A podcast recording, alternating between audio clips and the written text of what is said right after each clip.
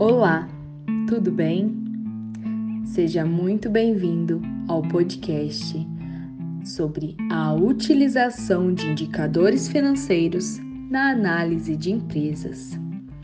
Eu sou aluna do Instituto Federal de Ciência e Tecnologia do Estado de São Paulo, campus de São João da Boa Vista.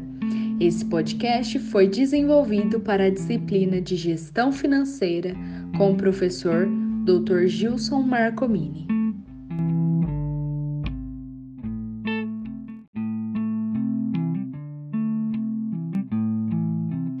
É de extrema importância para o crescimento de uma empresa a sua saúde financeira. As decisões têm o poder de definir os lucros ou prejuízos de uma instituição. Por isso, a análise é crucial para avaliar o desempenho corporativo e os indicadores financeiros são um ponto-chave para a compreensão dos resultados que foram ou serão obtidos.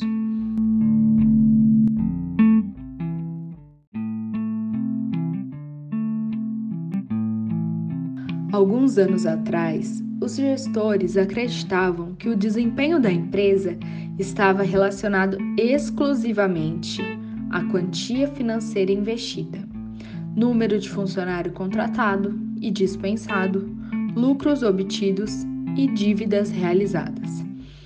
Essa análise é fundamental, mas é incompleta. Hoje em dia, é preciso ir além desses conceitos e aprofundar-se em todos os setores da gestão. Foi aí que surgiu a análise de indicadores financeiros. Essa análise são métricas utilizadas para medir o desempenho de uma área de sua empresa. Eles são encontrados através dos demonstrativos financeiros da empresa e são utilizados para melhorar a tomada de decisões e permitir uma avaliação mais precisa. Entretanto, existem diversos tipos de indicadores que você deve analisar, entre eles lucratividade, rentabilidade, estrutura de capital, liquidez e atividade.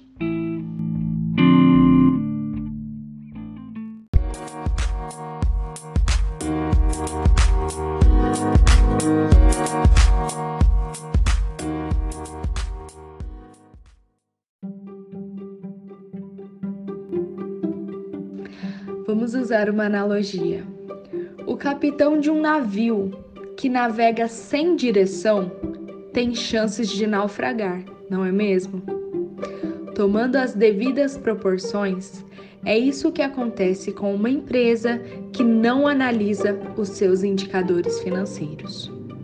Se você fosse um empresário e tomasse atitudes equivocadas, provavelmente não conseguiria pagar as suas contas e deixaria o orçamento no vermelho. A fim de evitar essas situações, é essencial acompanhar tudo o que acontece na gestão. E isso só é possível a partir dos indicadores financeiros.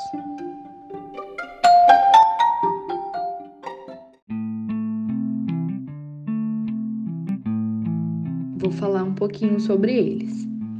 O primeiro é a margem bruta. A margem bruta mede a rentabilidade do seu negócio, ou seja, qual a porcentagem de lucro que você ganha com cada venda. O segundo é o ROI, retorno sobre investimento. Esse indicador financeiro mostra quanto dinheiro você está ganhando ou perdendo com os seus investimentos. A partir disso, é possível saber qual operação valeu a pena ou não, seja uma, uma campanha de marketing, seja um evento para atrair novos clientes.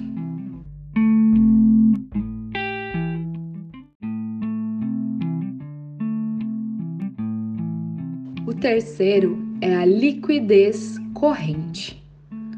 A liquidez corrente é um indicador utilizado para medir a capacidade que uma empresa possui a curto prazo de arcar com todas as suas obrigações. Diferentemente do que acontece no caso da liquidez comum, em que o grau de liquidez de um ativo depende da percepção subjetiva do mercado financeiro. Se a liquidez corrente for maior do que 1, se entende que a empresa possui um capital disponível suficiente para arcar com as suas obrigações de curto prazo. Se a liquidez corrente for igual a 1, o capital e as obrigações são equivalentes. Se a liquidez corrente for menor do que 1, significa que a empresa não possui, hoje, capital suficiente para arcar com todas as suas obrigações.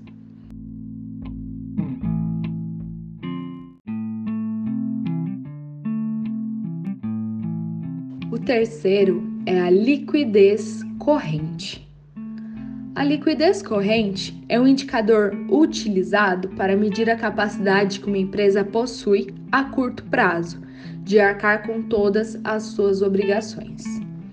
Diferentemente do que acontece no caso da liquidez comum, em que o grau de liquidez de um ativo depende da percepção subjetiva do mercado financeiro.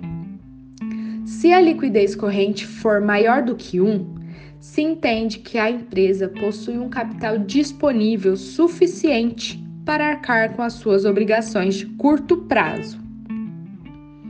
Se a liquidez corrente for igual a 1, o capital e as obrigações são equivalentes. Se a liquidez corrente for menor do que 1, significa que a empresa não possui, hoje, capital suficiente para arcar com todas as suas obrigações.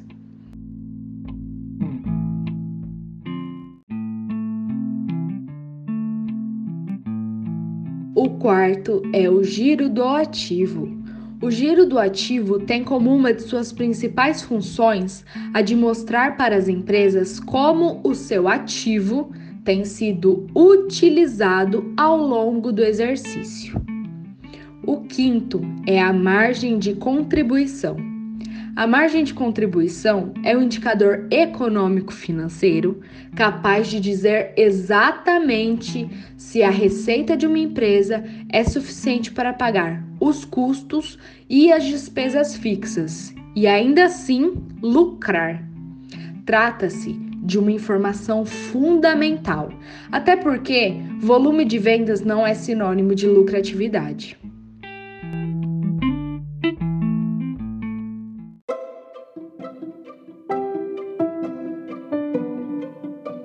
O ponto de equilíbrio é um indicador que mostra quando um negócio passa a gerar lucro. Considerando que toda a empresa visa ter lucro, já é possível compreender que o entendimento desse indicador é primordial.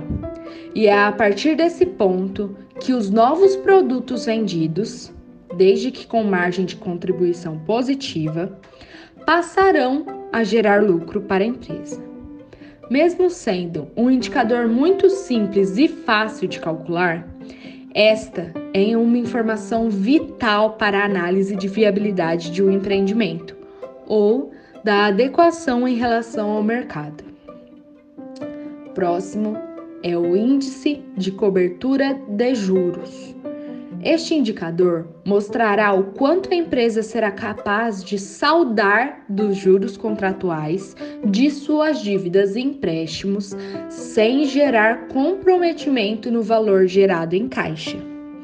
Uma das fórmulas mais utilizadas para o cálculo do índice de cobertura de juros é usar o valor do lucro antes do pagamento dos juros impostos, que seria o EBITDA e dividir pelas despesas financeiras brutas.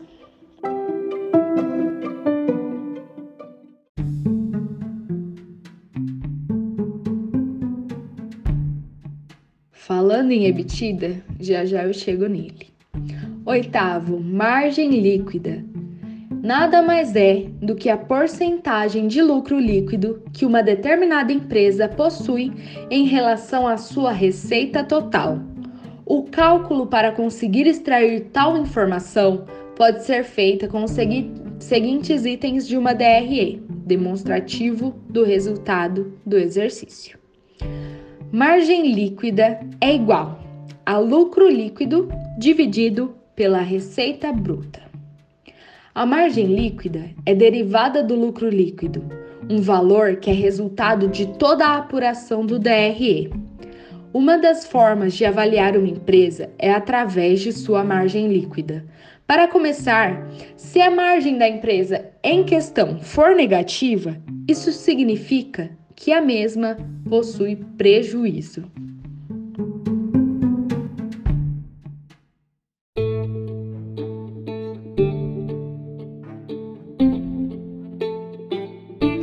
E por último, mas não menos importante, imobilização do patrimônio líquido. É um índice de endividamento utilizado para avaliar empresas pela ótica da análise fundamentalista. A imobilização do patrimônio líquido, usada para se informar sobre a estrutura de capital de uma empresa, relação entre capital próprio e de terceiros. E é calculada da seguinte forma: IPL é igual a P dividido por PL vezes 100. Neste caso, IPL significa imobilização do patrimônio líquido, AP, ativo permanente, PL, patrimônio líquido, enfim. O importante é que a empresa possa funcionar sem precisar recorrer aos bancos a todo momento.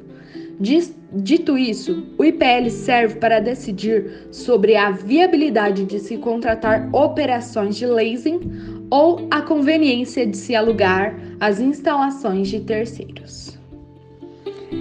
Esse foi o podcast desenvolvido para a matéria de gestão financeira. Muito obrigada e até a próxima.